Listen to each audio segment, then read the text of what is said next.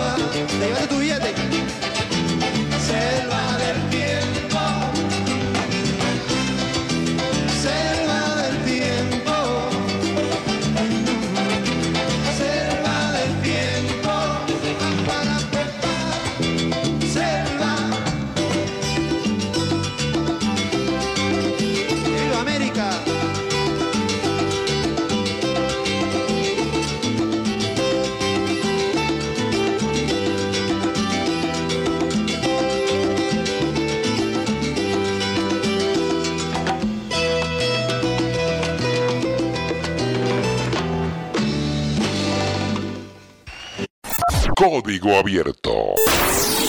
Periodismo 2.0 por Max FM. Max FM 929.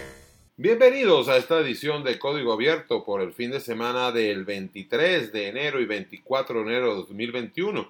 Ya van tres semanas de este nuevo año, imagínate tú cómo arranca. Bueno, ¿quiénes hacemos este código abierto? Por supuesto, Mauricio Belio en todo lo que es la magia del sonido y por supuesto en la producción general, en la locución, Frank Monroy Moret, quien nos saluda desde Valencia, Venezuela, para cualquier confín del mundo, porque no solo nos escuchan a través de la señal de Max 929, sino también a través de las distintas plataformas de podcast.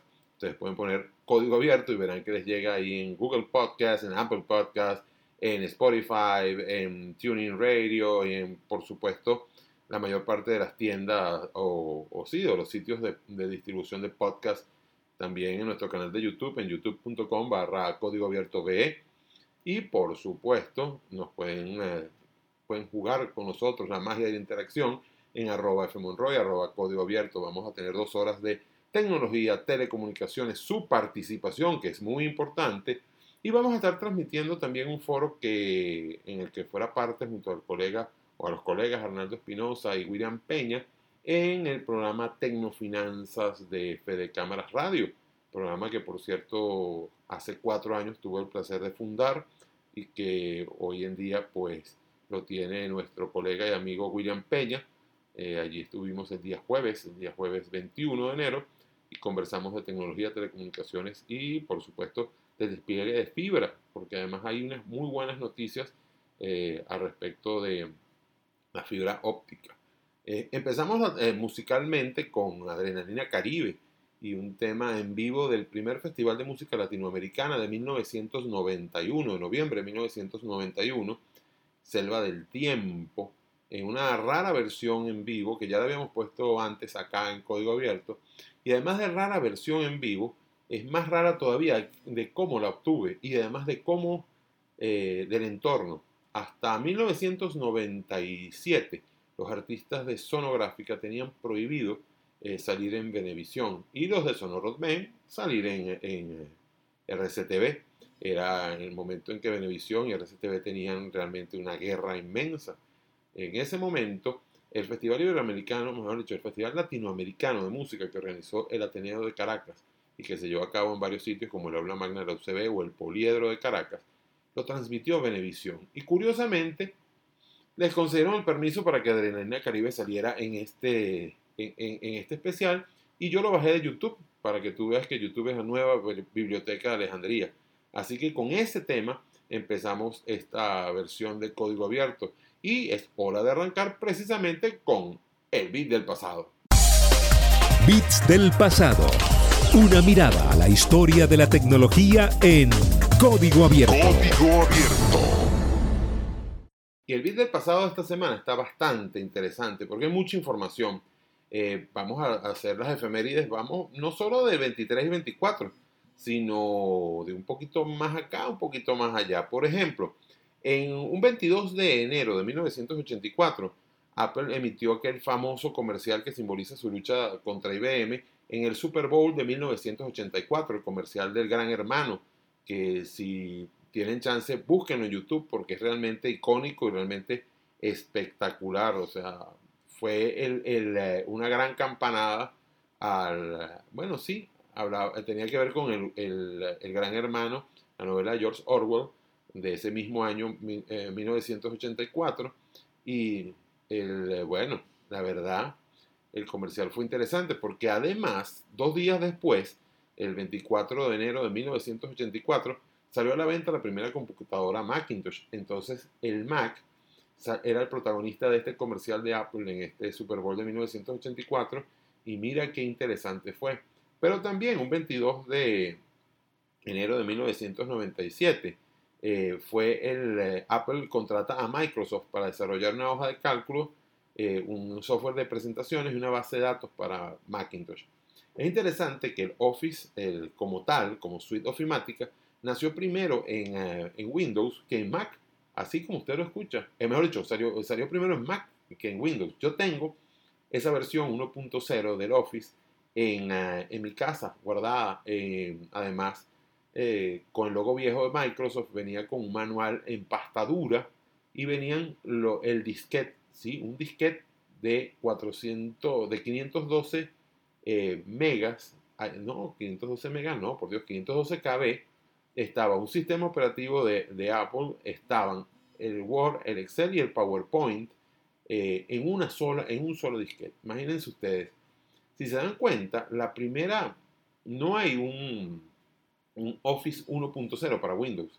El primer Office de Windows es el 2.0 y de allí el 2.0 brinca al 6.0 en Windows porque allí unificaron los nombres. El 6.0 fue 6.0 tanto en Mac como en Windows.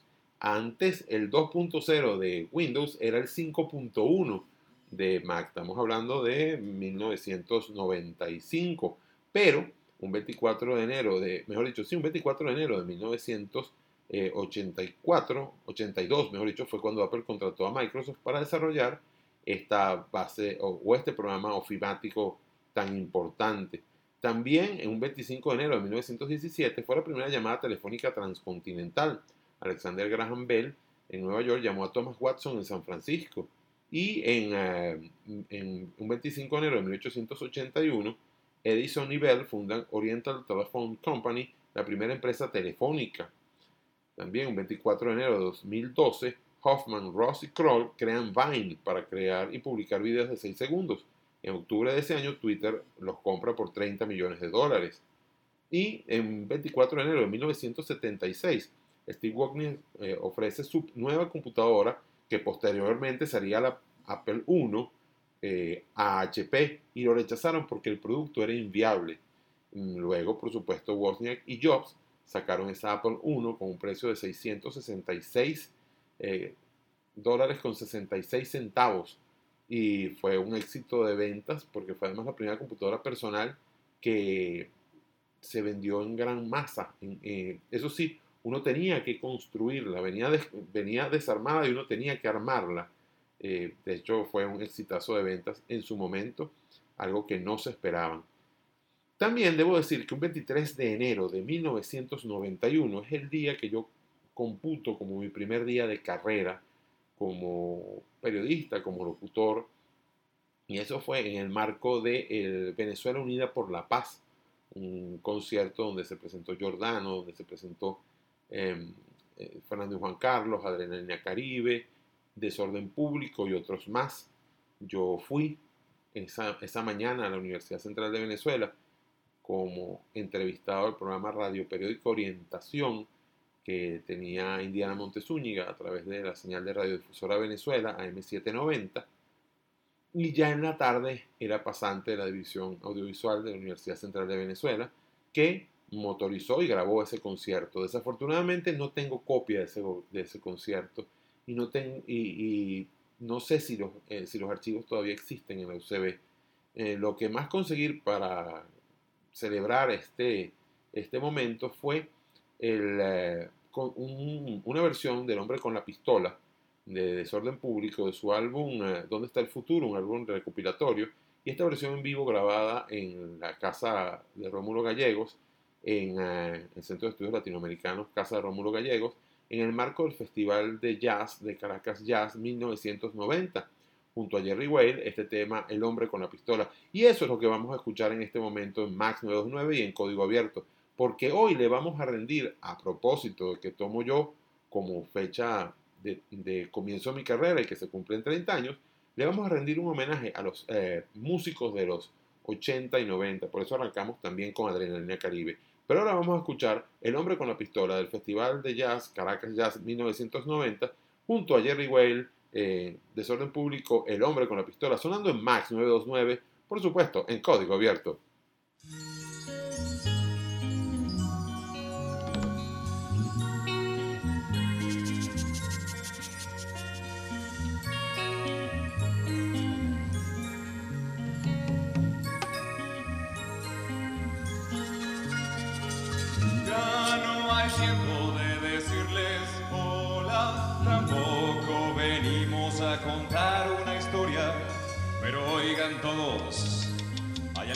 Nos las quiere patear y es él.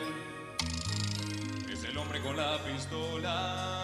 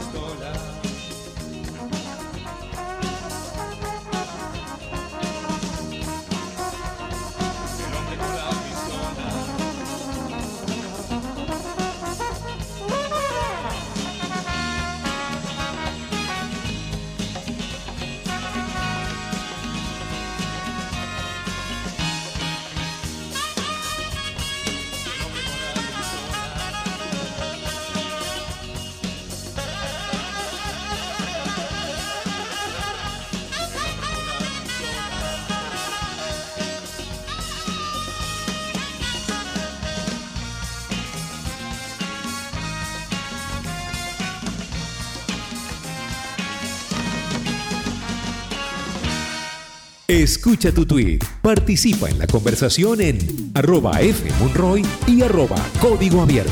92.9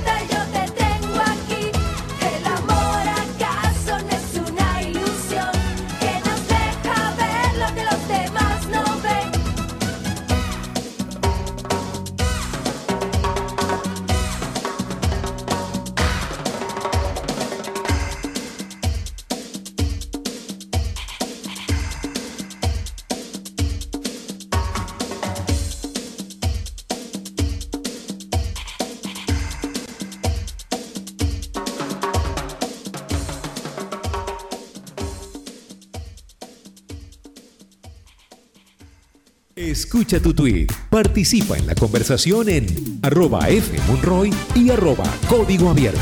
92.9 Max FM. Seguimos en código abierto y nos encanta la interacción digital, como ustedes saben, que es la base de este programa. Y nos dice Fernando Medina, Fran, buenas tardes, disculpa la preguntadera, sabemos que no eres gerente de comunicación de Simple TV, si es verdad, absolutamente cierto, pero quisiera saber por qué no está disponible la opción de grabar en los Deco Plus, por favor y gracias. Te cuento algo, Fernando. La semana pasada a mucha gente le pasó esto. Eh, dejó de grabar. Hicimos una encuesta en nuestro Twitter, arroba fmonroy, arroba código abierto, y tuvimos más de 2.000 votos. Entre ellos, el 70% de la gente no podía grabar. Eh, si bien no tenemos una comunicación fluida con Simple TV, cosa que lamentamos muchísimo, una tercera persona nos dijo que entrando en, el- en mi Simple TV y yendo a la sección código 721 y pidiendo que, que resolver ese, ese problema eh, y reseteando el deco, empezaba otra vez a grabar. No lo he probado, pero vaya, ¿por qué no lo he probado? Bueno, porque ya verán. Otra pregunta que nos hizo eh, Nelson Gerardo Peraza. Fran, una pregunta de las 40.000 ochas. ¿Te registraste o no en Simple TV? La verdad, y allí está la cuestión, no me he registrado en Simple TV. Por estas cosas del destino, no me he registrado en Simple TV. eh, cosas que pasan hasta en las mejores familias. La verdad, mm, voy a ver si esta semana me registro en Simple TV. Eh, sin embargo, no lo considero todavía eh, viable. Bueno, es que estoy esperando unos decos que, están, que tengo en Caracas para poder, eh, los decos de Caracas, los decos de Valencia, meterlos en una sola cuenta. Me voy a dejar con un tema bien, bien raro. Eh, Kiara y Carlos Baute, a dúo. Kiara, o, o mejor dicho, Carlos Baute canta Vestida de Garza Blanca y eh, Kiara canta Carrao Carrao. Es una presentación en sábado sensacional de aproximadamente eh, 1994-95. Así que vamos con la buena música de Mac 929 y al regreso mucho, mucho, mucho más de Código Abierto.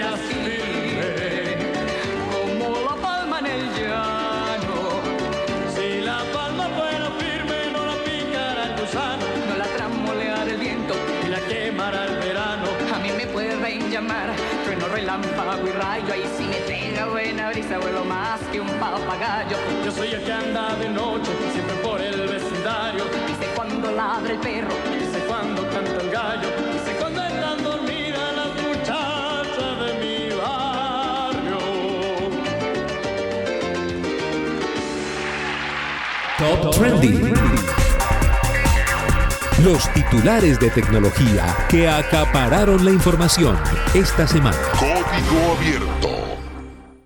Nueve años después, Google decide cerrar el Project Loon. El Departamento de Innovación de Alphabet presentaba en 2013 su proyecto de globos aerostáticos para hacer llegar Internet a lugares recónditos. Ahora, a través de un comunicado, Astro Teller, director de Loon, ha anunciado que es momento de pasar página.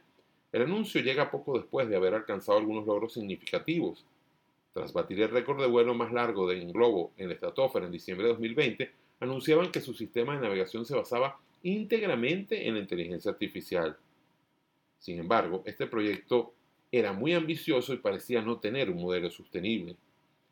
Durante estos años, Loon ha ayudado a restaurar servicios de telecomunicaciones como los destruidos por un huracán en Puerto Rico. En Kenia, los globos de Loon comenzaron a funcionar a nivel comercial a mitad del año pasado, dando acceso a Internet en un área de 50.000 kilómetros cuadrados. Hablamos mucho sobre conectar a los próximos mil millones de usuarios, pero la realidad es que Loon ha estado persiguiendo el problema más difícil de todos en conectividad, los últimos mil millones de usuarios, explica Alastair Gesgard, director ejecutivo de Loon. Las comunidades en áreas demasiado difíciles o remotas de alcanzar, o las áreas donde brindar servicios con las tecnologías existentes, es demasiado costoso para la gente común. Si bien hemos encontrado varios socios dispuestos a lo largo del camino, no hemos encontrado la manera de reducir los costos lo suficiente para construir un negocio sostenible a largo plazo, reconoció el ejecutivo. Uno de esos socios fue Telefónica, quien ayudó a llevar los globos de Loon a, zónica- a zonas recónditas del Amazonas. Algunas de las tecnologías desarrolladas por Loon, como los enlaces láser de más de 20 gigabits por segundo, se utilizan en otros proyectos de Google, como el proyecto Tahara. Los costos del proyecto no quedan claros. En 2018 el proyecto se separó de Google y en 2019 se recaudaron 125 millones de dólares por parte de SoftBank. Sin embargo, apuntan que Loon habría gastado esos recursos y no habría podido encontrar nuevos socios debido a las enormes dudas sobre su rentabilidad. Ah, estos proyectos. Alguna vez vimos estos globos cerca del territorio venezolano, pero nunca se pudieron utilizar en nuestro país por no haber precisamente los enlaces eh, láser de más de 20 gigabits por segundo. Así que de alguna manera fue una buena idea que no pudo eh, llevarse a cabo. Vamos a escuchar un tema muy, muy interesante porque es original de, Guillermo Carrasco, pero esta vez cantado por Luz Marina. Eh, la gran Luz Marina Anselmi nos va a hacer una versión de Ojalá de Guillermo Carrasco, sonando por supuesto en código abierto y en Max 929. Estoy mal, qué bien acostumbrada a ti. Tan solo hay un lugar donde dormir. Y estoy mal, qué bien intentando seguir la vida entre los dos parece proseguir. Enfermedad del mundo por venir. Ojalá me equivoque, ojalá. Y el mundo tenga mucho aún para dar. Oh,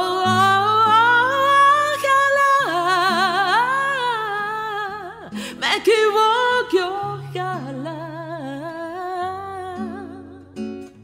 Por una de esas cosas, ojalá. Y estás bien así. No trates de cambiar, a menos que quisieras mejorar. Y estás bien, no más, no volveré a decirlo. Te juro que te voy a adivinar. Enfermedad de ustedes natural.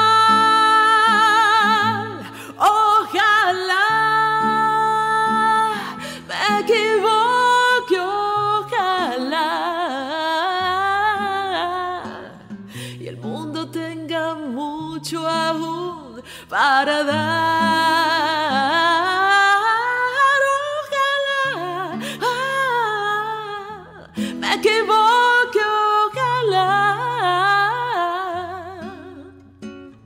Por una de esas cosas, Ojalá estoy bien. Top Trending. Los titulares de tecnología que acapararon la información esta semana. Código abierto. Durante años se ha rememorado la llegada de un carro de Apple y durante más años vamos a tener noticias sobre ello. Esto no debería extrañar a nadie. Crear un carro no es tan sencillo como un teléfono móvil o una computadora, más aún si se trata de que sea eléctrico y autónomo, con toda la tecnología y riesgos que eso conlleva al no ser campos tan desarrollados. Si bien 2024 pudiera parecer una fecha lejana para la producción de un automóvil, lo cierto es que está muy cerca, tanto que es hasta sospechoso que esté tan cerca, teniendo en cuenta que otros analistas e informes esperan la llegada del coche para finales de la década.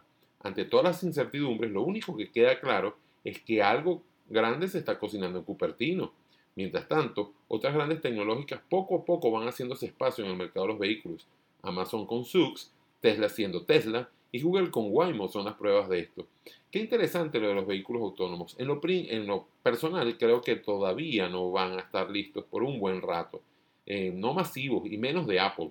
Yo creo que sobre todo los- eh, la, la cuestión autónoma necesita redes 5G muy muy sólidas y que en el mundo 2021 será la- el momento para ir desarrollando estas eh, redes 5G, pero no están listas.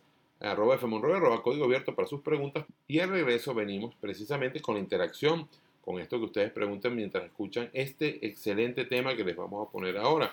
Estoy decidiéndome en cuál de ellos, pero va a ser precisamente como estamos homenajeando a, la década de los 80, vamos a poner un tema en vivo en el estudio Matecoco en Caracas de Ian Chester, una versión maravillosa de El Destino, sonando por supuesto en Max 929 y aquí en Código Abierto.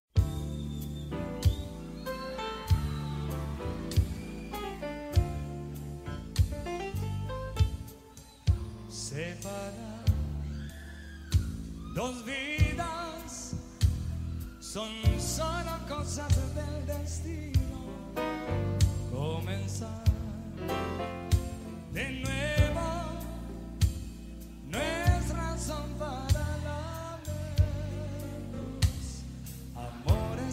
sobra,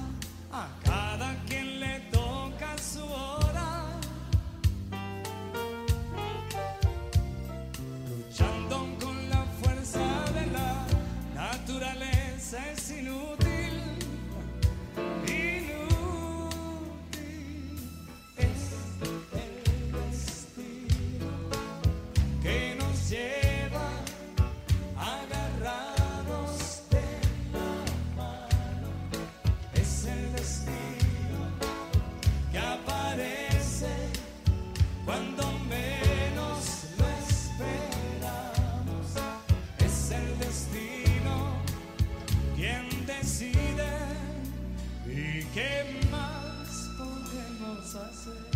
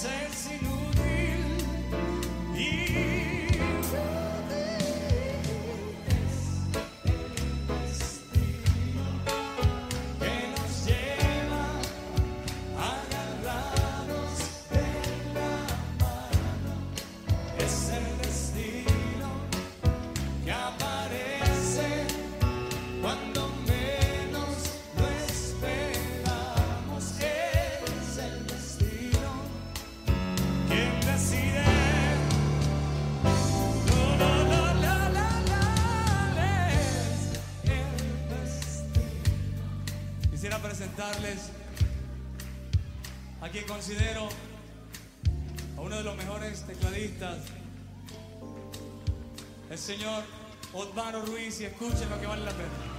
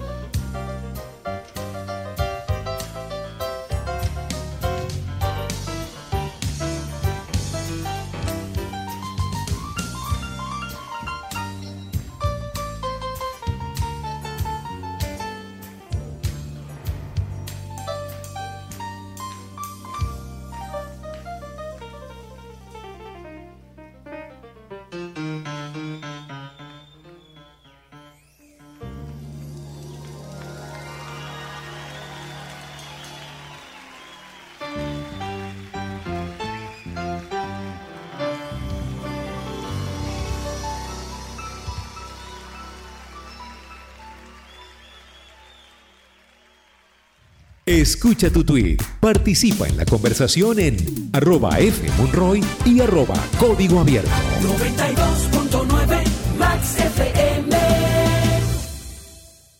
Nos encanta la participación que ustedes nos tienen, o sea, que ustedes tienen a bien generar en, por supuesto, arroba fmonroy, arroba código abierto, que son las vías para comunicarse con este programa.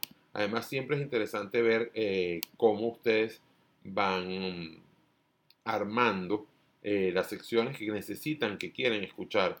Además, esto me parece eh, interesante. Dice Gustavo García, por ejemplo, eh, de llegar a todas las empresas que ofrecen Internet por fibra óptica en Venezuela que hay clientes en el interior de la República que queremos Internet de alta velocidad y que estamos dispuestos a pagar por él. A ver si diga alguna o se digna alguna llegar hasta Calabozo, Estado Guárico. Mira, hay algo que me llama a mí la atención, eh, me llama la atención muchísimo, que es que por alguna razón el Caracas está muy bien en cuanto a conectividad. El centro del país, Valencia, Maracay, empiezan a, creer, a crecer las opciones. Hacia el centro occidente hay un núcleo que va creciendo mientras más cerca llegas de Barquisimeto y ni hablar de Maracaibo donde la fibra óptica es una locura, pero una locura a, condiciones realmente eh, insólitas, porque, mm, bueno, ¿qué te puedo decir? Ya hay, hay números que realmente sorprenden, pero es interesante que hacia abajo, es decir, Guárico, Apure y hacia el oriente del país no hay tanto desarrollo de conexiones de alta velocidad, lo cual me parece terrible. Dice, por ejemplo, Gil Cangulo que en Puerto Ordaz estamos muertos sin opción y no le importa a nadie. Es lo que estamos diciendo, el transporte de fibra hasta allá es muy caro.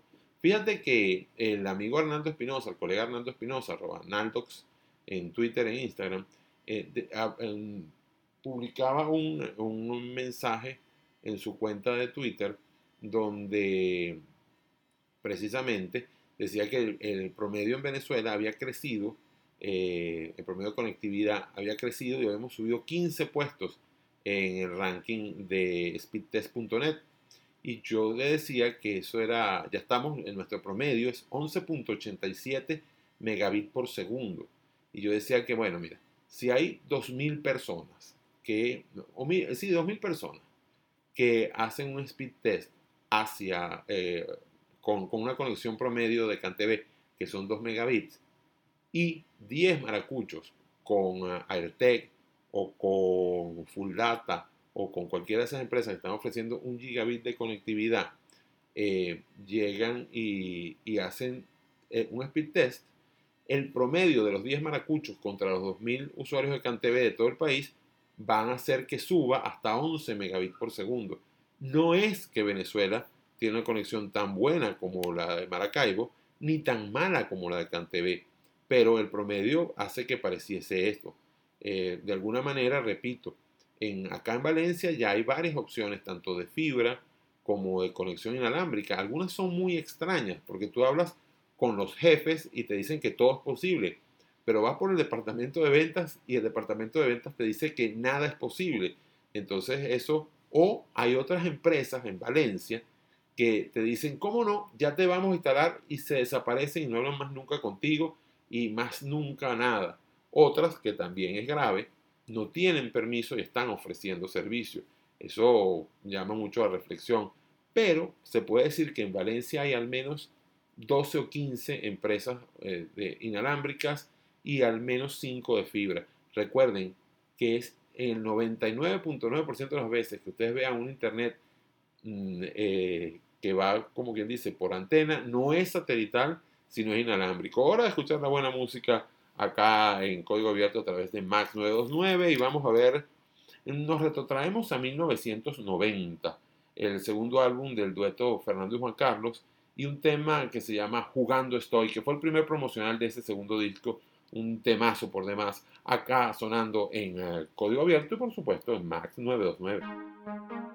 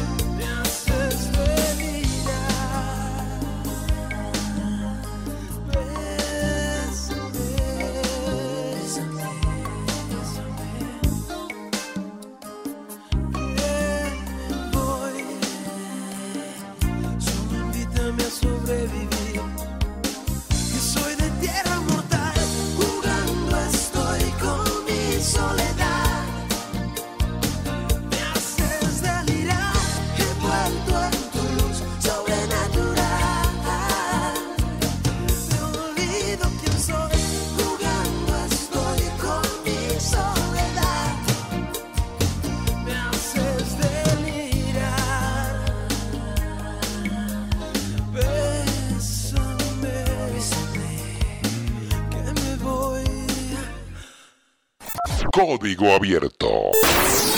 Periodismo 2.0 por Max FM. Max FM. 929.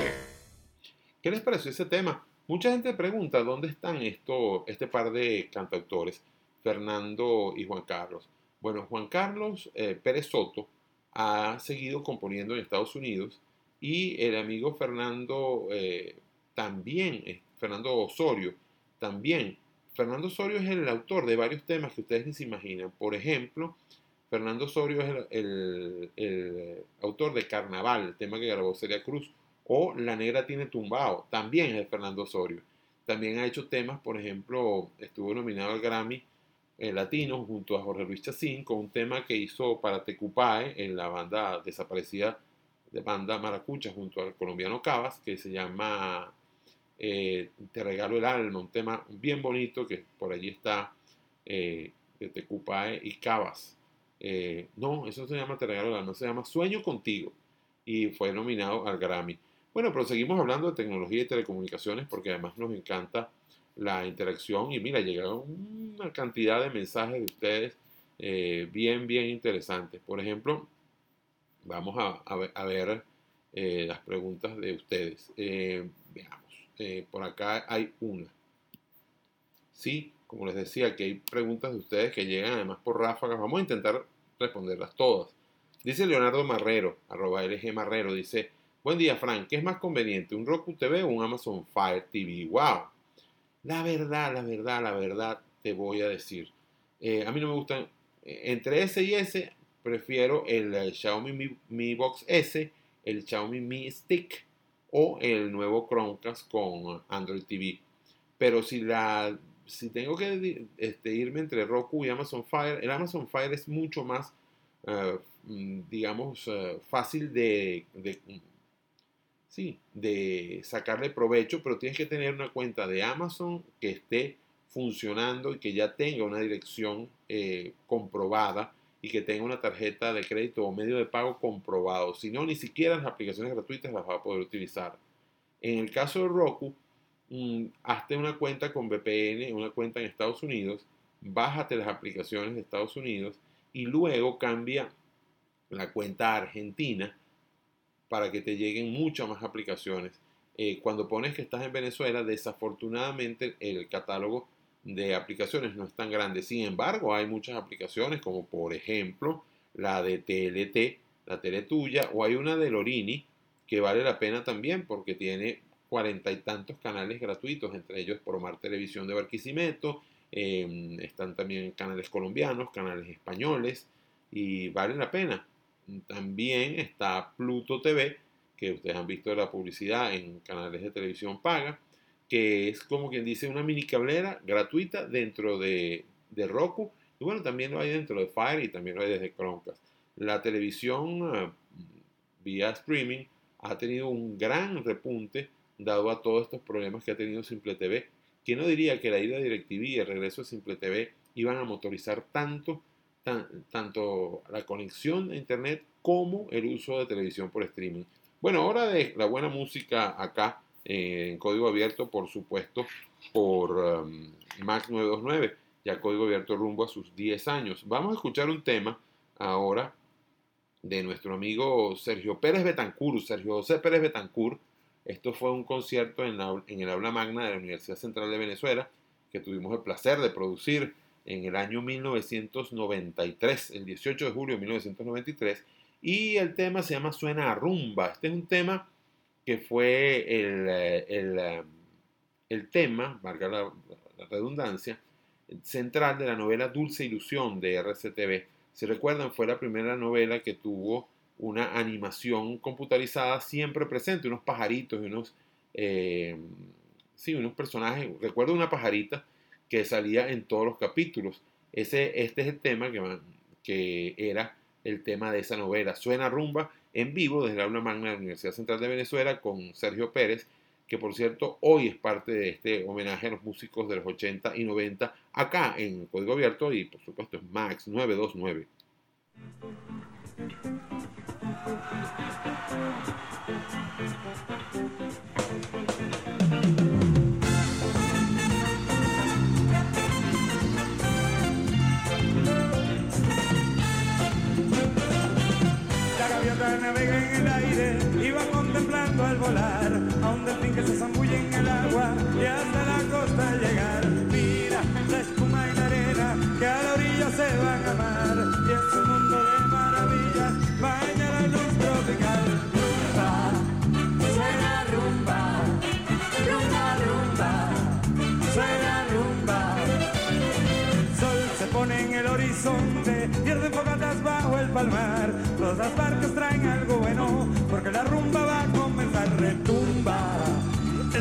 Y la gente sale a bailar. Queman las negras con su cintura y ya el hechizo no se puede parar. Rumba, suena rumba,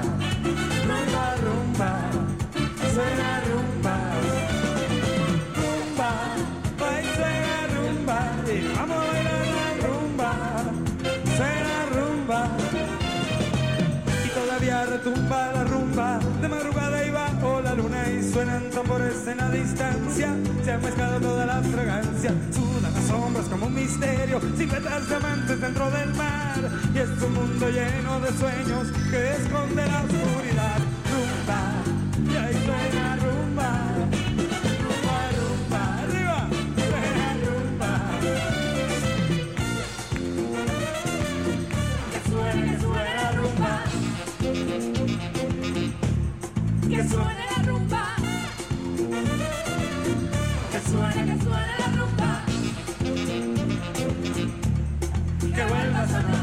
y todavía retumba la rumba y de madrugada y bajo la luna y suenan tambores en la distancia la fragancia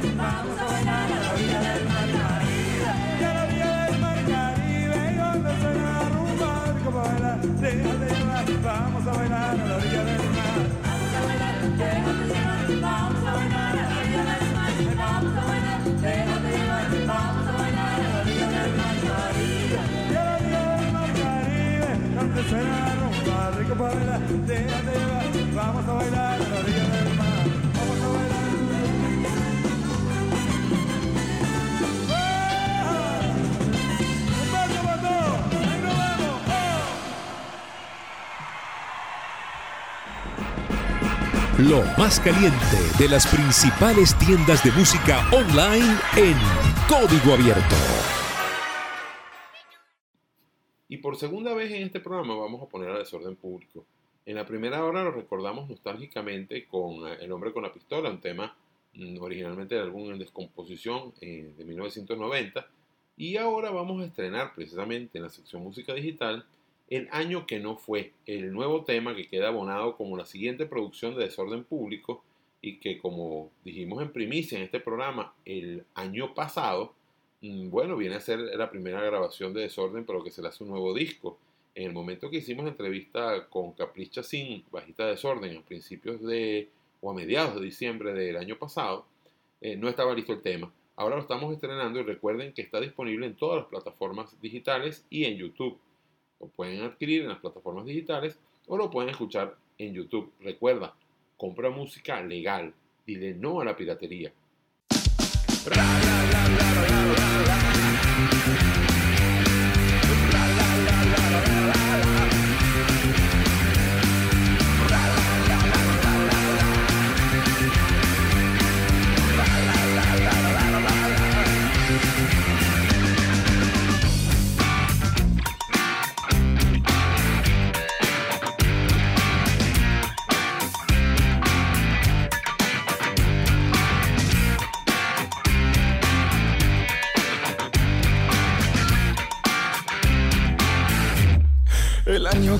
Nunca fue, la gente que nunca estuvo. El año del no futuro, del no presente, del todo absurdo. El año del no testigo, el año del no tenerte. Del tiempo que fue tan duro, que fue tan crudo, que fue tan nulo. El año de estar tan solos, del pánico en los ataques. El año que fue perdido, que fue borrado del almanaque.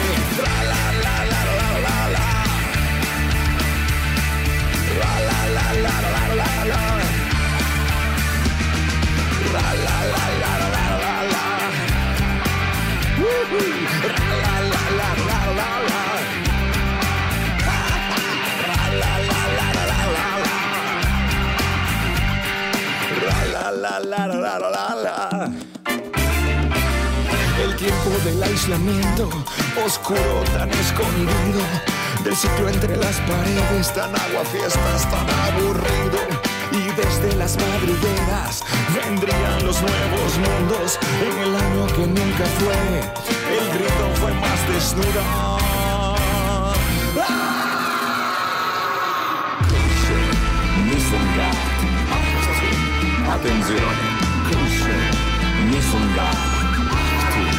Attenzione, cusce, Nissunga, Attenzione,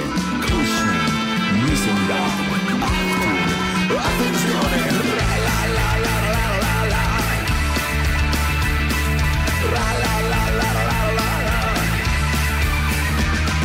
El año que nunca fue, el año que nunca fue, el año que nunca fue, el año que nunca fue, el año que nunca fue, el año que nunca fue,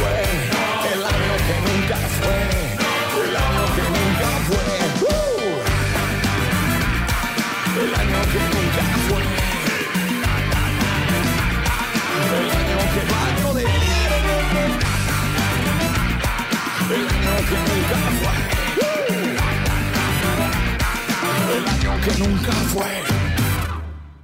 Escucha tu tweet, participa en la conversación en arroba fmonroy y arroba código abierto.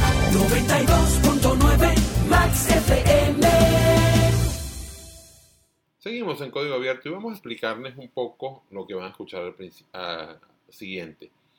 Eh, estuvimos esta semana en Fede Cámaras Radio, en el programa Tecnofinanzas del amigo William Peña, celebrando los cuatro años de Fede Cámaras Radio y de Tecnofinanzas, un programa que mm, fue el tercer programa que se emitió en esa emisora y que dirigí yo en principio. Ahora lo tiene nuestro colega William Peña. En este programa, Arnaldo Espinosa, William Peña y yo debatimos sobre la calidad de conexión en eh, Internet de nuestro país y de noticias importantes como el crecimiento de la velocidad promedio gracias a que empieza a haber jugadores de fibra. Vamos a escuchar la primera parte de esta entrevista. Escuchas un audio exclusivo de Fede Cámaras Radio. Nosotros tenemos en línea a uno de nuestros invitados, Arnaldo Espino- Espinosa, colega periodista, y bueno, y, y, y el otro es Fran Monroy, que estamos esperando que, que se conecte para hablar y para conversar en este pequeño foro que vamos a hacer hoy con respecto al tema de Internet, velocidad de Internet, y bueno, y hablando un poco del- de, de unos números que daba ayer Arnaldo y que son como los informes que Speedtest Test hace regularmente sobre las conexiones en diferentes países. Arnaldo explicaba que Venezuela había mejorado unos cinco puestos con respecto al, resto de países del mundo, producto de, de- de quizás de, de ese, de ese incremento que ha habido en los últimos meses de lo que es la, conectividad y lo que es más empresas ofreciendo servicios de Internet y algunos operadores este, desplegando algunas redes de fibra, mejorando la, la conexión conjunta. Pero bueno, Arnaldo, cuéntanos tú, buenos días, ¿cómo estás? Buenos días, William. Mira, eh, los informes de Speedtest que generalmente se dan eso, hacia mitad, mitad de mes, este es el que con el que cerramos el año 2020. Pues yo creo que lo más importante es que por primera vez en la historia del país, eh, nuestras conexiones de, de ancho, de, de banda ancha fija, eh, superan los dos dígitos. Estamos en promedio en 11.87 megas eh, por segundo, megavatios por segundo. Y, y bueno, eh, creo que es una cosa que comentábamos tú y yo fuera del aire y que se ha comentado mucho en las redes con, cuando salió el, el ranking, que esto es eh, en parte gracias a los proveedores de Internet inalámbrico, los WISP, pero también es en parte gracias a los maracuchos, ¿no? Este, Maracaibo, con, toda, con todos sus problemas de electricidad, ha tenido que buscar soluciones de fibra y ah, hay un par de empresas eh, zulianas que parecen estar a la vanguardia, el TEC es una, parece que están a la vanguardia en- en todo lo que es un servicio al cliente en, en temas de internet de conexión de fibra óptica y han subido ese, ese promedio. Ya no somos la peor conexión de Sudamérica, ya no somos la peor conexión de América Latina, eso ya lo teníamos desde hace un par de meses. Ya no somos la peor conexión de Sudamérica, esa distinción le toca a Surinam ahora. Eh, pero seguimos en un rango donde nos comparamos con países como el Líbano o Malawi o Botswana y muy muy lejos de eh, el resto de la región. O sea, lo más cerquita que tenemos eh, de un país latinoamericano son 23 puestos más arriba está Guatemala con 60% más de conexión, 18.35 megavatios por segundo. Imagínate, Guatemala. Arnaldo, y, y todos estos temas de, de, de mejoras en los últimos meses, el crecimiento de, los de lo que son los, los WIPs, los Wireless Internet Service Provider, algunos esfuerzos que están haciendo las empresas, tanto las tradicionales como los nuevos entrantes, en el caso de Inter, Supercable, Net1, eh, en algunos puntos desplegando fibra óptica ya, mejorando las conexiones en HFC, y también los nuevos entrantes como ITEC, eh, Thunderbolt en, en- por el lado de Barinas, y otros en otras partes del país eh, eso, eso, eso permite una mayor posibilidad de la gente de conectarse a mejores redes, ¿no? Pero ¿qué queda con, el, con la otra parte importante de todo esto? Que a final de cuentas es el carrier de carriers, ¿no? Es el, el que hace el transporte de datos, ¿no? Que en este caso en Venezuela, nada más creo que si mal no recuerdo son tres o cuatro grandes proveedores y todos terminan allí, ¿no? Y mientras tú puedas desplegar la fibra que tú quieras en la zona que tú quieras, pero si tú no tienes una buena contratación de transporte de, de- de- de esos datos, terminas muerto igual, terminas ofreciendo un servicio en los próximos meses que también puede ser muy, muy, muy, muy, pobre, porque lo importante aquí es quién me transporta esos datos y el costo que eso representa para esas empresas, ¿no? Y, ahí es creo que, hay un punto importante, porque tenemos muy pocos eh, grandes proveedores que son los que salen de Venezuela. Siempre mismo ustedes, y si yo no contrato más capacidad de ancho banda a ese proveedor, pues termina afectando a mis usuarios, ¿no? Sí, no, Pana- por Panamá parece que pasan eh, el 80% de las conexiones, ¿no? Que entran a, a Venezuela y por ese cable, ¿no? Eh, y yo creo que has tocado un tema que es fundamental, que son los cuellos de botella en, en los proveedores de Internet. Eh, yo sí creo eh, que vamos a ver, sobre todo si esta política de Conatel no meterme, porque creo que ha sido la política más que restringir o liberar, ha sido de no meterme. Este, vamos a ver eh, nuevos jugadores entrando siempre y cuando los permitan. Por ejemplo, eh, acciones como las sanciones de Estados Unidos. Este, ahí, tenemos un problema, eh, William, eh, eh, en el tema de, de las sanciones y del overcompliance, más del más de, de, no me quiero meter con el país porque no sé qué puede pasar, que de, tengo que seguir una hora aunque tú seas privado. Eh, yo sí creo eh, que hemos visto un avance importante más que en el despliegue, en el encendido de la fibra que ya estaba tirada en Venezuela.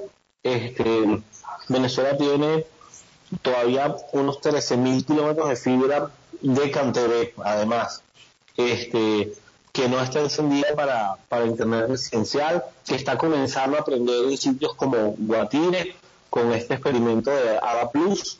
Eh, y, y yo creo que en realidad lo que nos va a mover la aguja más o menos hacia la derecha es qué tan eficiente y qué tan bueno puede ser el despliegue de toda esa fibra, que además ya cumple 15 años este año, William, de CanTV, especialmente en la región central. Luego, luego, luego el, el deployment de esa fibra hacia occidente y hacia oriente es más sencillo porque hay menos nodos, pero la región central es muy compleja y yo creo que eh, si ese deployment se hace rápido, todo ese despliegue se hace rápido, pues vamos a tener eh, un CanTV competitivo eh, a finales del año 2021. Yo creo que es CanTV la clave para que este para que este indicador se siga moviendo. Hola, Frank. Vamos a saludar precisamente a nuestro estimado colega Fran Manuel que se está integrando. Fran, ¿cómo estás? Feliz año, feliz Reyes, feliz todo, Fran. Feliz cumpleaños a Fede Cámara Radio que lo cumplió el 16. Feliz cumpleaños. Feliz cuatro años a, a Tecnofinanzas que, lo- que lo que cumplió también cuatro años. Cumple, cumple, cumple en febrero, creo. No, señor. Tecnofinanzas cumple El, el, el hombre el, die- el 16 de enero de, de 2017 salimos al aire por primera vez. Fede Cámara Radio. el cumple tres años en febrero soy yo con, con toda la El tercer programa, el tercer programa que salió al aire en esta radio fue Tecnofinanzas con este, eh, con este caballero al, al aire. Entonces te cuento. Eh, mira, sí, yo, yo acabo de hacer al respecto de un hilito que hizo Armando, eh, que hizo eh, Arnaldo en, en Twitter, una, medición, un, promedio interesante. Si mil usuarios de CanTV hacen un speed test con su velocidad promedio de CanTV, que son 2 megabits por segundo, y 10 maracuchos de, de Full Data, de Ertec o de cualquiera de las empresas que está dando fibra a un gigabit por segundo, hacen, hacen un speed test. Esos 10 maracuchos eh, suben el promedio de CanTV eh, de los 2.000 usuarios de CanTV a, que, que hicieron su, su speed test de 2 megabits a 11.81 megabits. Ahí está la, la subida tan abrupta de, de promedio. Y ojo, estoy de acuerdo con, con, con Arnaldo.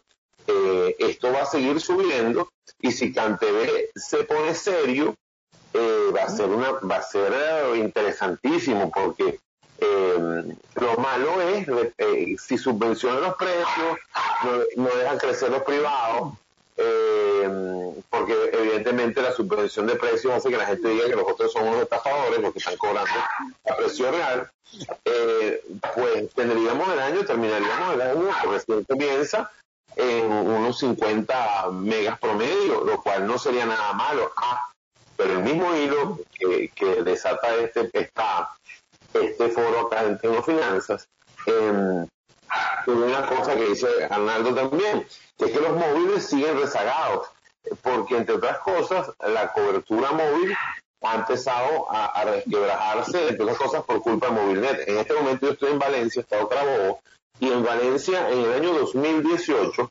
el primer año el segundo año, pues, de, de LTE de Movilnet, aquí Movilnet funcionaba en LTE en pospago tan fuerte como Movistar y tan fuerte como Digitel. Yo tengo hoy, al día de hoy, 22 días acá en Valencia corridos y nunca he podido ver la señal LTE de, de Movilnet. Ni siquiera la, la señal de datos hacia el centro, hacia el centro de la ciudad hay 2G, eh, datos en 2G, pero el resto LTE no.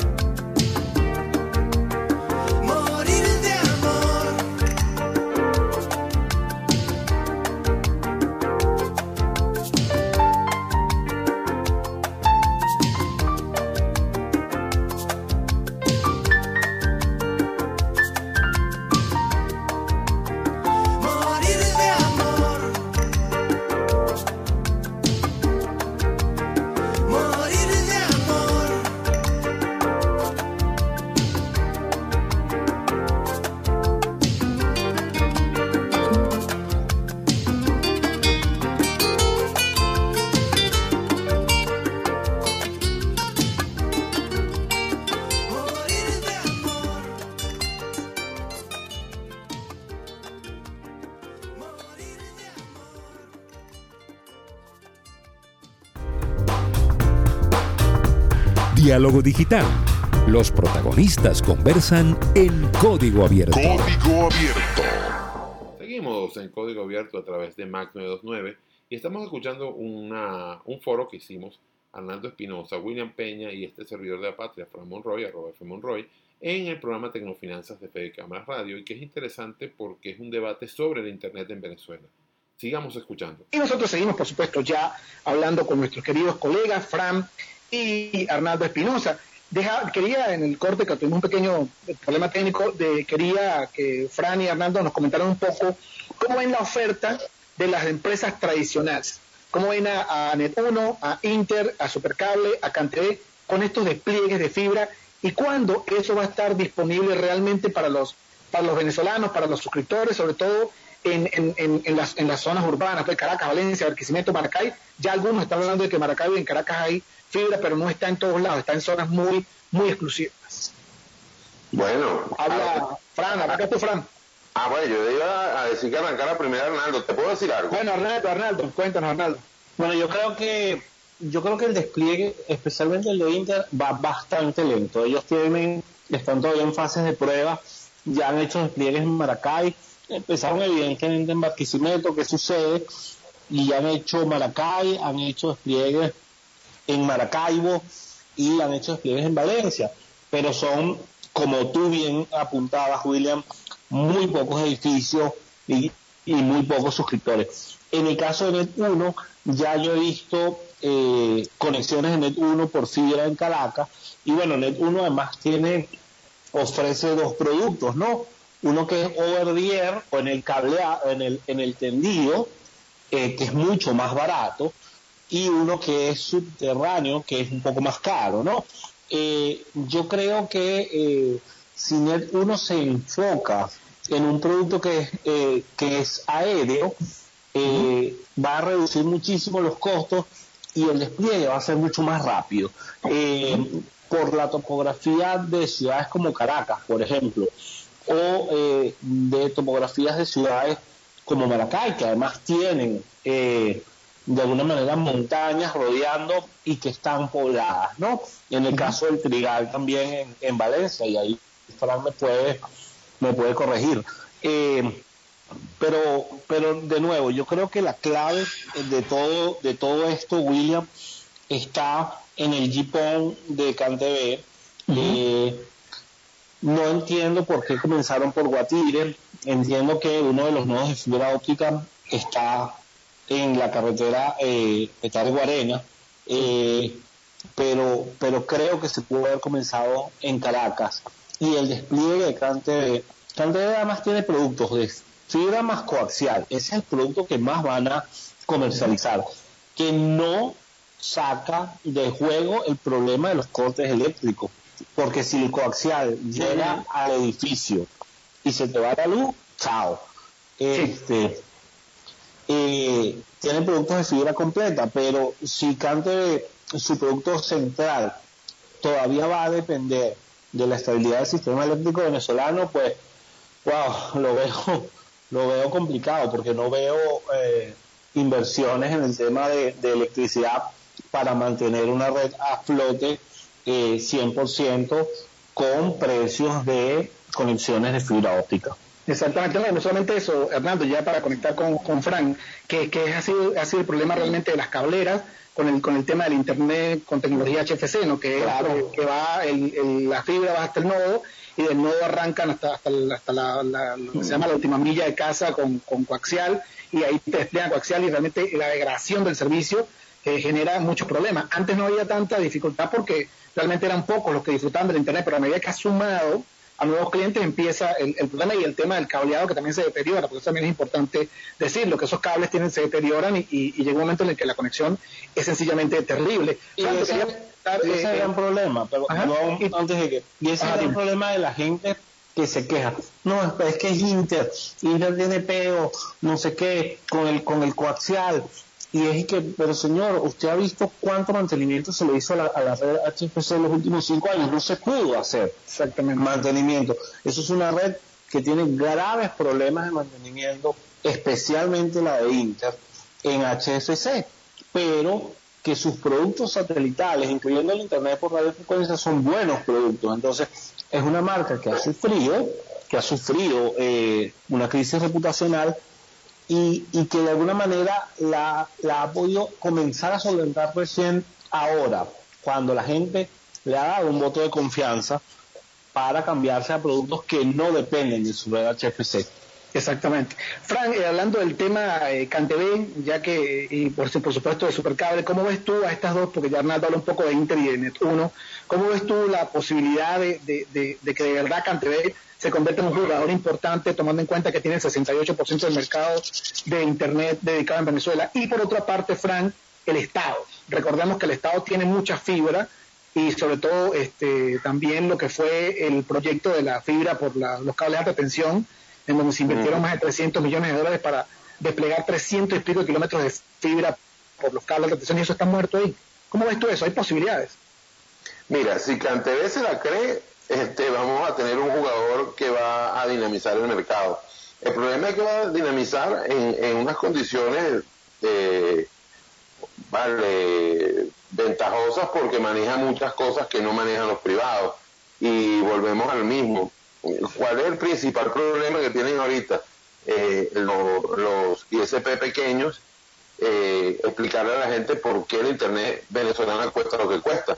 Porque están acostumbrados a que no, pero si Internet vale 4 lochas, porque ABA cuesta 4 lochas.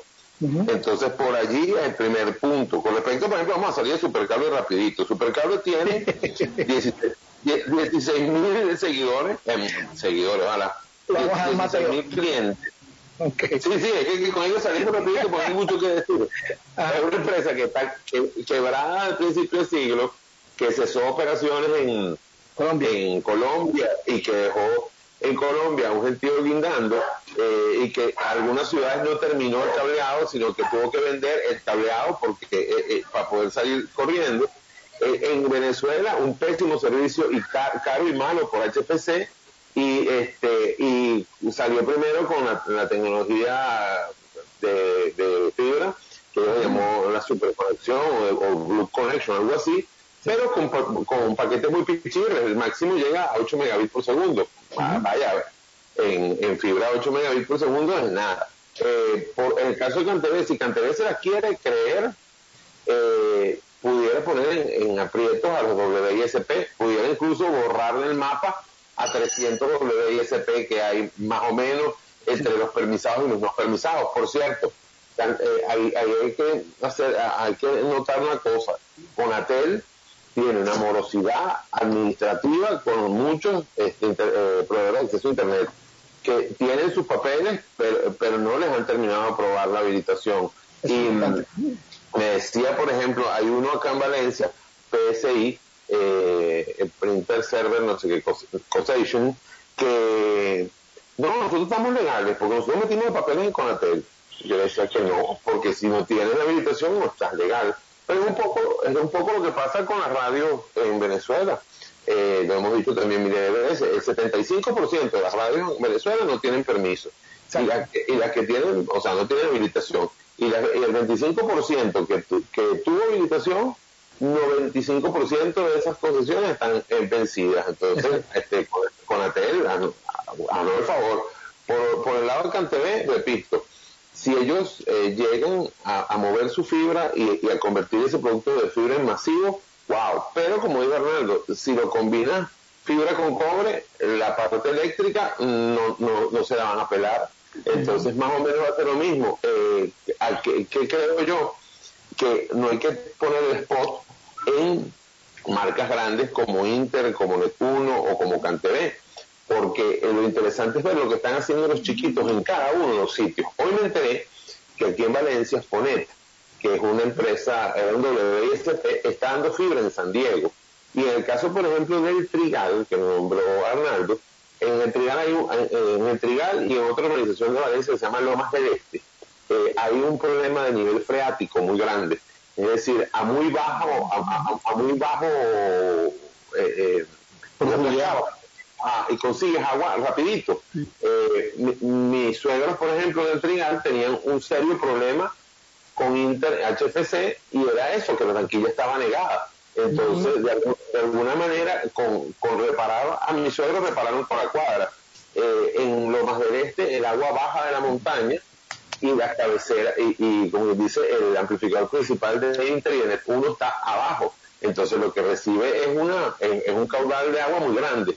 Entonces, ¿A qué voy con eso?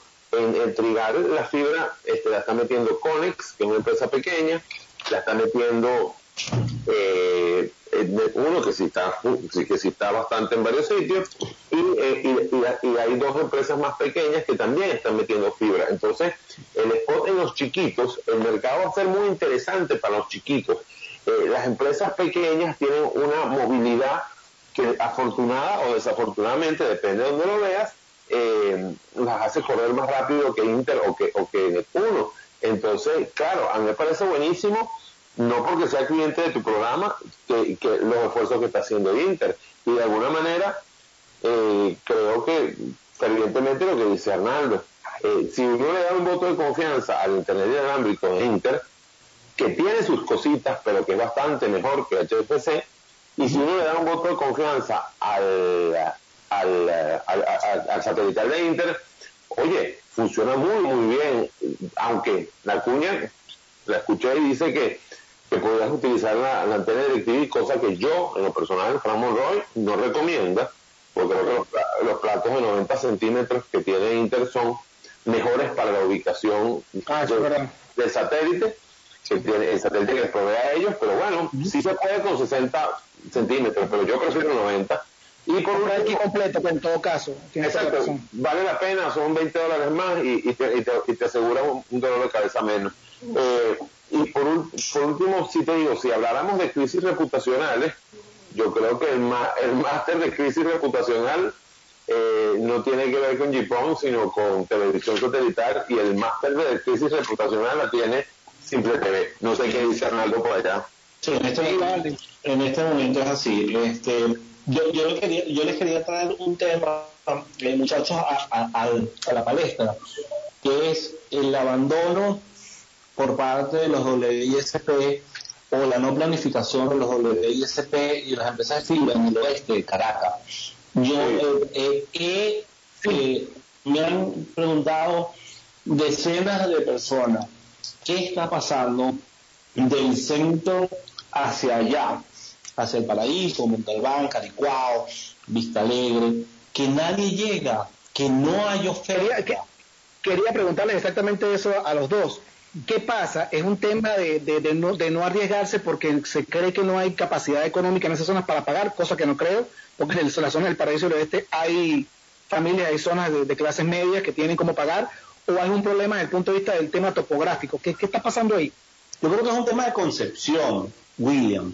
Yo creo que es un tema de concepción de que la ciudad, y, y esto lo vemos no solo en el negocio de Internet, lo vemos en el negocio de delivery, lo vemos en el negocio de, eh, de aplicaciones, que la ciudad de Caracas, por alguna razón, comienza en Plaza Venezuela y se acaba en el Marqués. Y eso es un error conceptual. Yo creo que el mercado del oeste de Caracas es un mercado que está ávido por buenas conexiones y creo que no solo hay la capacidad económica para pagarlo, sino que hay incluso en algunos sitios como el paraíso mejores condiciones que en las montañas de Latillo, que en las montañas de la Lagunita, que en las montañas de los Amanes, para hacer despliegues más rápidos y más eficientes. No hay repetidora, la repetidora, la repetidora más al centro, y allí me corregirá Fran, la repetidora más al centro es la de Mecedores, que está en el Ávila. Sí, es, es verdad, es verdad. Ah, Fíjate, yo tengo dos, dos caras de esa, de esa, de esa opinión. Una, eh, en mi caso, yo monté una antena más. A mí me dijeron, me dicen en mi edificio el catador de antenas eh, en los palos grandes. Y el, y el eh, proveedor disparó directo desde la Torre Cavendes en la primera avenida hasta el edificio mío en la cuarta avenida. Y la verdad que la conexión es súper inestable por el ruido que tengo yo de todas las antenas que hay entre la cuarta avenida de los Palos Grandes y la primera avenida de los Palos Grandes. Porque por supuesto el Chacao, los 14 kilómetros cuadrados de mi municipio bello, que extraño, este, eh, están full de antenas. Ahora, en el, en, en- en el oeste, cuando una vez que uno pasa de la Plaza Venezuela para allá, el espectro es otra cosa, porque está súper limpio. Entonces tiene razón Arnaldo, que está haciendo una empresa chiquita como Mestel. Mestel está haciendo un plan social, WISP, pero de plan social, eh, en, ah, en Katia y que lo está llevando hacia otras partes del oeste, que por, eh, creo que son 15 dólares, te da 3 megabits por segundo. Es una tarifa social que dice que es más rápida y más eh, ilimitada. Eh, o sea, es más rápida, es ilimitada y es más precisa que los datos. Entonces, de alguna manera, sí estamos viendo que los- las antenas de telefonía celular del oeste están transando más datos que las, que las antenas de el este de Caracas. Es decir, la antena que está en Antímano, que está frente a la Universidad Católica, que está al lado de la pasarela de la Universidad Católica, eh, es una de las cinco antenas de Latinoamérica que más transa datos. Entonces, de alguna manera, eso te está diciendo que también la gente de los barrios, para decirlo así, con, con- con- sin pelo en la lengua, necesita una calidad de internet. Porque ¿qué, te- qué tenemos con ABA? O, o qué tenemos, o sea, que- sí, básicamente, ¿qué tenemos con ABA? Buena penetración con mala calidad de servicio. Y de alguna manera la gente está pidiendo lo contrario, sobre todo ahora con la educación distante. Yo lo, yo lo estoy viviendo eh, en, en Valencia en carne propia. Eh, acá se cayó el, el HFC de Hace en julio del año pasado. Se hizo, se, la gente vino y lo reparó, la gente de Inter vino y lo reparó en septiembre, duró hora y media y, y- bueno, que lo reparó Inter en septiembre, duró hora y media funcionando y se volvió a morir desde septiembre hasta hoy. Es decir, desde el 15 de julio hasta el 21 de enero ha habido hora y media de servicio de Inter por HFC. Entonces yo estoy sobreviviendo acá con, un modecito digital y cuando metes las clases este, online y cuando metes que ahora los niños van, eh, usan más eh, streaming que, televisión real. Bueno, hoy es 21 y llevo 196 gigas gastados. Entonces, de alguna manera, te das cuenta que necesitas otro tipo de servicio. Necesitas, necesitas servicio eh, wireless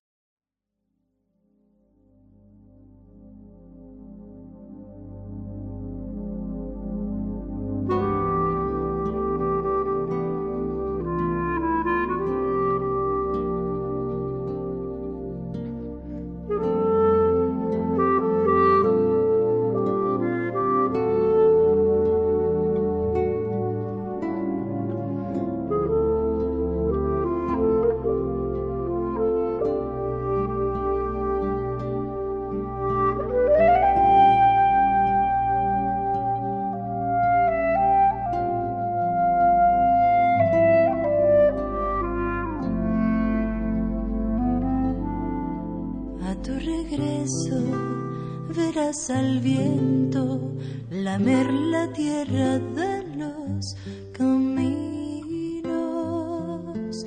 Y de un vistazo verás el trazo de los insectos bordando el aire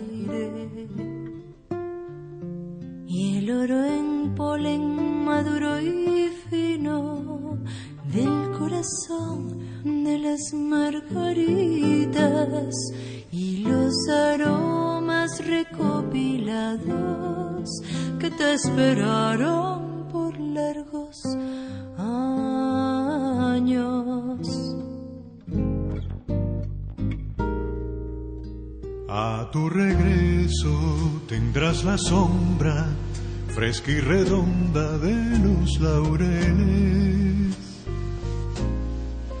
Verás la bora blanca y fluctuante que se vacila sobre los pozos.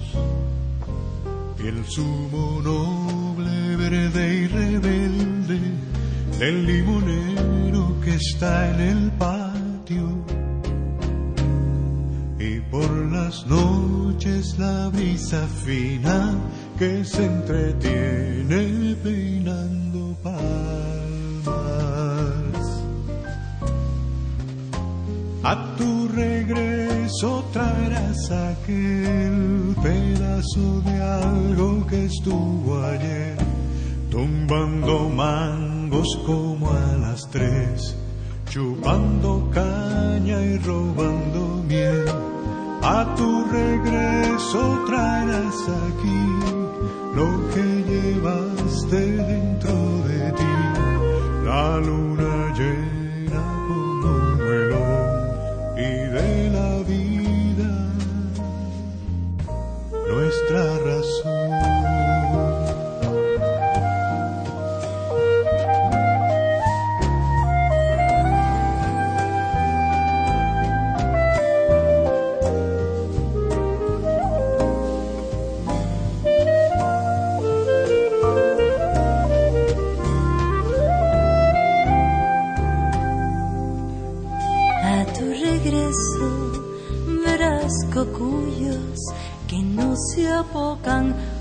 ante una estrella y el humo alegre de los fogones rojiendo brasas por tu llegada. Y en las auroras un cielo urgido robando azul a los azulejos que abandonaron cuando te fuiste hace diez años.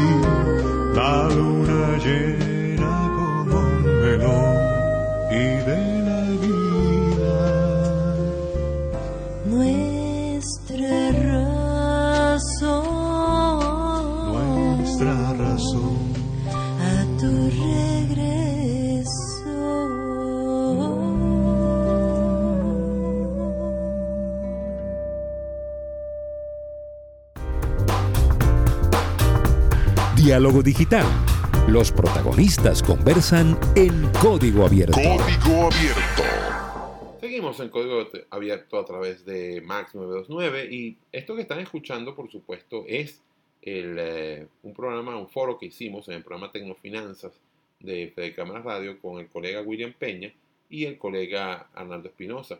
William eh, en su función o en su labor de moderador y Arnaldo y yo como analistas.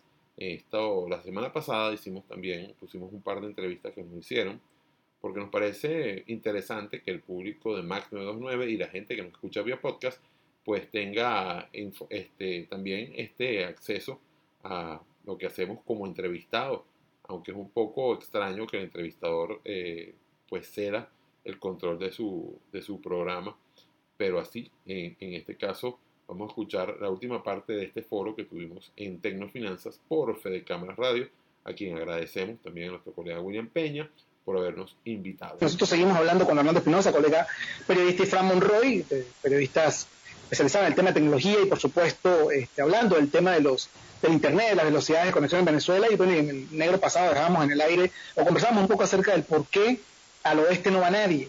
Y bueno, y quería cerrar este, eh, tocando ese tema con, con, con Fran y con, y con Arnaldo, que ya lo hemos hablado y, y lo discutíamos ahorita. O sea, ¿qué posibilidades, y te pregunto a ti, Arnaldo, qué posibilidades hay reales eh, eh, de, de ubicar una antena y de que puedan desplegar esos servicios? ¿Y cuál sería el temor del proveedor? ¿Será que el tema del, del, del- de la capacidad económica de la gente? ¿Qué pasa? ¿Qué pasa ahí? Más o menos no, no sé si tú tienes alguna info con respecto a eso. Claro, yo, yo lo que veo, y, y lo he visto en, en recorridos que he hecho en los últimos días, William, en los últimos días, Sí, sí, perfecto, los- Los, reco- los recorridos que he hecho, más bien me hacen pensar que el oeste, el centro oeste y el oeste, y incluso el suroeste, tienen ventajas topográficas para hacer despliegues. Mira, desde la Ceiba tú montas una antena y esa antena baña desde las Fuerzas Armadas hacia el Panteón, hacia el cementerio, todo San Agustín y parte de la transición hacia el 23 de enero. Desde el 23 de enero montas una antena cerca del Observatorio Cajigal y tienes un despliegue inmenso hacia todo lo que es Katia. Yo creo que es una cuestión de voluntad, que no se han hecho los estudios de mercado y que se está tratando de atender desesperadamente a la población que nosotros creemos que tiene los recursos económicos. Por eso es que en Chacao hay 35 o 40 proveedores de WISP y en Calicuado hay cero, o en Montalbán hay cero. Este, y, y lo veo además incluso con, los, con las obras de mantenimiento de las radiobases. Las radiobases hacia el oeste, hacia Montalbán, este, están urgidas de mantenimiento. Estamos todos dependiendo de la, de la mega radiobase de Antímano, de la que hablaba eh, Fran hace nada. Este, y, y, y hay problemas, por ejemplo, en Juan Pablo II, eh, que es muy cerca. Eh, yo creo que es una cuestión de voluntad.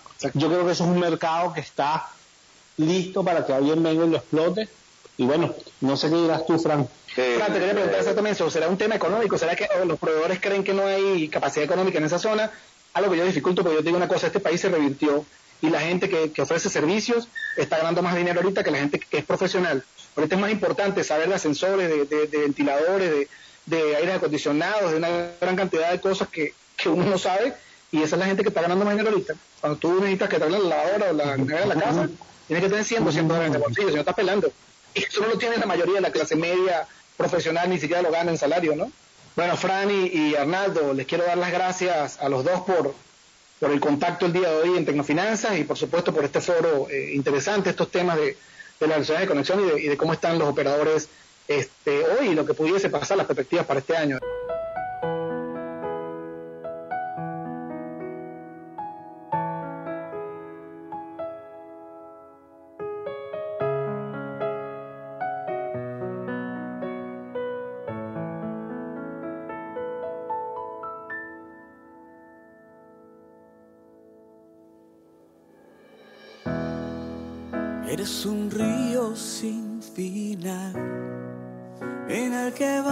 Flotando sin ver más allá del próximo giro que da.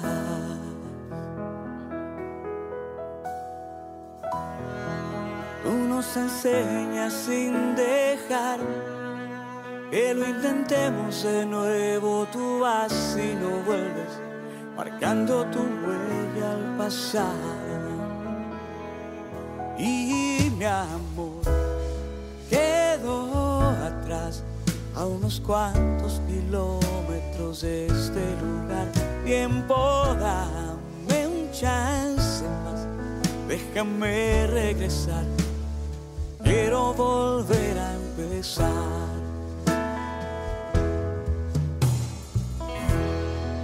Traes recuerdos y a la vez vemos nuestros errores, dejando tristeza y deseos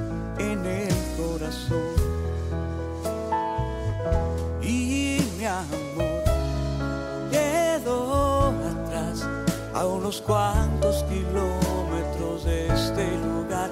Tiempo, dame un chance más, déjame regresar, déjame.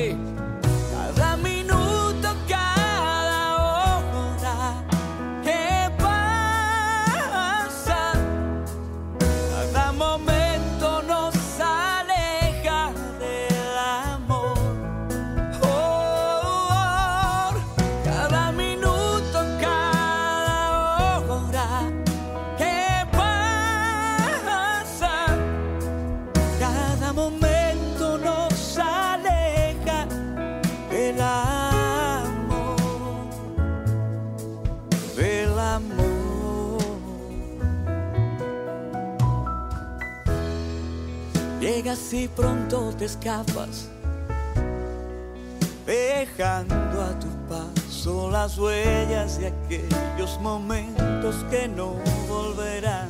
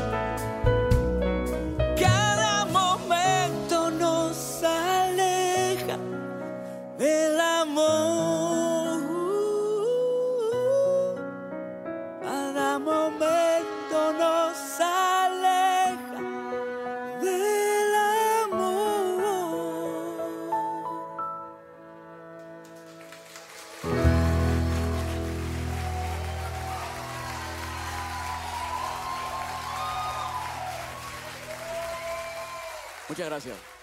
Escucha tu tweet, participa en la conversación en arroba fmonroy y arroba código abierto. 92.9 Max FM. Esto sigue siendo código abierto hasta las 2 de la tarde, por supuesto, por la potente señal de Max 929 y con la interacción de ustedes en arroba fmonroy y arroba código abierto. Y la verdad que la hemos pasado muy, muy sabroso porque ha habido mucha información que ustedes han dado y que nos han sugerido. Por ejemplo, José Luis Rodríguez dice, buenos días, Frank, ¿qué proveedor, ya, buenas tardes, qué proveedor de internet eh, privado opera en Maracay que sea serio y legal? Buena pregunta. Tengo como referencia a la gente de Gandalf, que también da servicio acá en Valencia. Incluso aquí en Valencia da servicio Gandalf hasta de 100 megabits por segundo, creo que en Maracay también. Y, el, eh, y también Net1 está dando fibra en eh, Maracay. Por supuesto, Inter también está dando tanto eh, conexión inalámbrica como conexión a través del cable coaxial. Mm, vamos a ver, eh, sería cuestión de ver eso, de verlo con calma. Ya tienes tres opciones. Dice Jane Lon- Lonnie York, como especialista en la materia, ¿cree usted que Starlink Page pueda obtener una licencia para operar en Venezuela como ya la tienen en Argentina, Chile, próximamente en México y Colombia, según lo anunciado por Starlink? Eh, bueno, voy... Starlink es un proyecto de precisamente Elon Musk, del que hemos hablado bastante en el programa de hoy, que básicamente la idea es eh, dar internet satelital, verdaderamente satelital. Eh, yo no creo que Conatel, bajo esta óptica que tiene, vaya a dar eh, permiso para Starlink. Eh, sin embargo, al estar presente en Colombia, es muy probable que bañe residualmente a Venezuela, pero no sería legal si pasa eso. Un poco lo que está pasando en los estados occidentales con la empresa HughesNet. HughesNet es una empresa norteamericana que da servicio en Colombia vía internet satelital y en Táchira y Zulia lo están usando muchísimo. Recuerden algo con eh, la internet eh, satelital. Es un poco más lenta, tiene mucha latencia, pero funciona en sitios muy intrincados y eso es positivo. Ahora, con respecto a la pregunta de si Starlink va a funcionar en Venezuela, la verdad creemos que no. La verdad creemos que no. Eh, vamos a escuchar la buena música acá en Código Abierto a través de Mac 929, ya terminando el programa de hoy. Y mm, bueno, se me antoja eh, escuchar una versión preciosa de Elisa Rego en blanco y negro, un tema de su primer disco de 1987. Eh, pero esta versión es en vivo, tocada en uh, un concierto en Falcón y vale, vale, vale la pena, sin duda. Vamos a escuchar este tema y al regreso, ya finalizando este código abierto por el fin de semana del 23 y 24 de enero de 2021. Gracias. A ver si de esta también se acuerdan.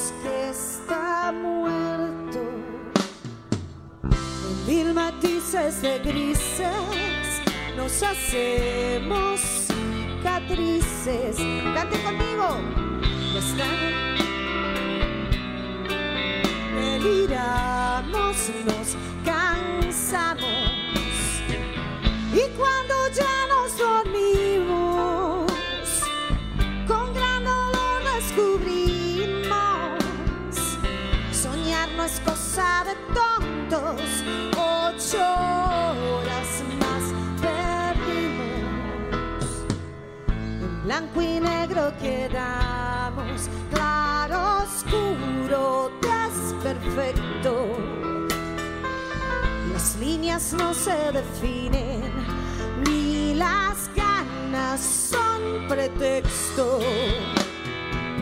Y si de culpa se trata, nadie es guardián de su sexo.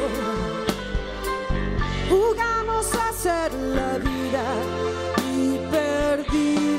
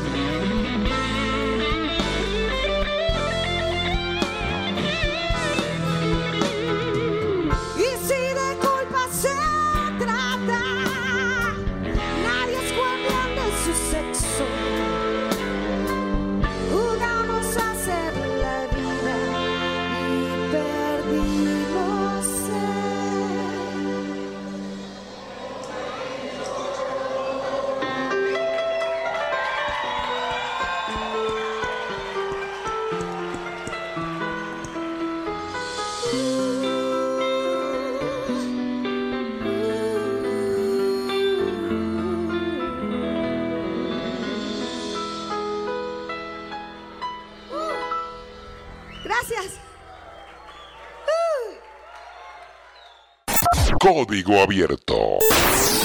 Periodismo 2.0 por Max FM. 929.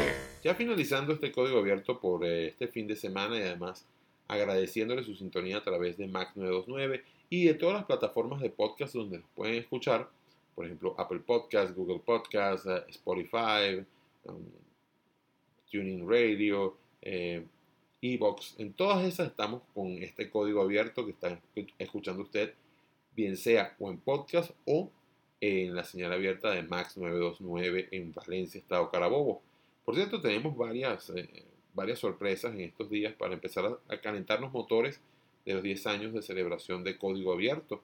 Esa fecha que si bien no creo que podamos celebrarla el 19 de febrero, que es, su, es el cumpleaños, el décimo cumpleaños de este programa, vamos a estar eh, por allí viendo qué hacemos, sorteando la pandemia con bioseguridad y con eh, quizás eventos online para celebrar estos 10 años de código abierto. Eh, por acá dice mm, sobrevivir, arroba vikingo one. Buen provecho. Cuando haces un programa y hablas de router, AC, tecnología mesh y las nuevas tecnologías sobre internet satelital, fibra y otras, sería un excelente aporte para todos. Ok, prometido que la semana que viene lo hacemos. Juan Carlos, arroba nenes, nenesor, dice, Frank, ¿consideras que valga la pena hacer el gasto de equipos para intersatelital, teniendo Simple TV pagando 27 dólares al mes en un año a 6 eh, dólares al mes se amortizan los equipos? Ok, vamos por parte. La diferencia actual entre los planes de Simple TV y los planes de intersatelital es bastante amplia. En el eh, mejor plan de Inter con todo y canales premium y con muchos canales HD, eh, creo que son 25 o algo así, eh, tienes un costo de 6.5 dólares mensuales y los decos espejo no se les va a cobrar nunca el, el precio de, de- de la programación espejo. Mira, y en caso del el mayor plan de Simple TV son 28 dólares mensuales y tienes que pagar los decodificadores de espejo. Um, si compras, son 300 dólares, pon tú, eh, comprar el, el kit completo de Intel con tres decos, eh, más 6 dólares por, uh, por un año, son uh, aproximadamente 400 dólares completo de pago. Eh, si pagas el, el, plan máximo de DirecTV más dos decos adicionales, son 480 dólares en el año. Eh, está en ti simplemente ver si, si, lo haces o no, pero como ejercicio matemático ya ves que no está más barato, eh, que Intersatelital sigue siendo más barato. Claro, pero DirecTV tiene DirecTV Sport, por ejemplo, que es el canal que, la verdad, los que nos gusta el béisbol y el fútbol, ese canal es un, es un tiro, por supuesto. Y tiene otros canales que no tiene intersatelital, por ejemplo, eh, History en HD, History 2 en HD. Mm, sin embargo, intersatelital tiene eh, casos como el Univision HD y como varios canales regionales eh, de Latinoamérica que no tiene DirecTV. Hora de ir cerrando este código abierto por el día de hoy. Los voy a dejar con un temazo, realmente un temazo.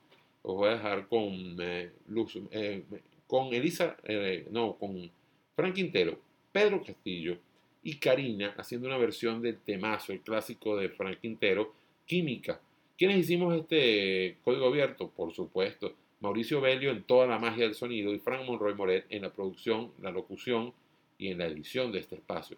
Nos vemos la semana que viene, pero toda la semana y en todo momento podemos interactuar en redes sociales en arroba fmonroy, arroba código abierto para sus preguntas de tecnología y telecomunicaciones. Recuerden que este programa se escucha por Max 929 en Valencia, pero que es un programa nacional porque queremos atender y atendemos a todos los, a toda la gente en Venezuela que nos escucha bien sea por los podcasts, por Tuning Radio o por la página web de Max 929 y a la gente que nos escucha en señal abierta acá en Valencia, pues le agradecemos su sintonía y los esperamos el sábado que viene a las 12 del mediodía. Pero ojo, durante toda la semana podemos conversar de tecnología y telecomunicaciones en arroba fmonroy, arroba código abierto, por Twitter y por Instagram. Y además, por supuestísimo, en, cuando ustedes escuchen este podcast, que puede ser en cualquier momento.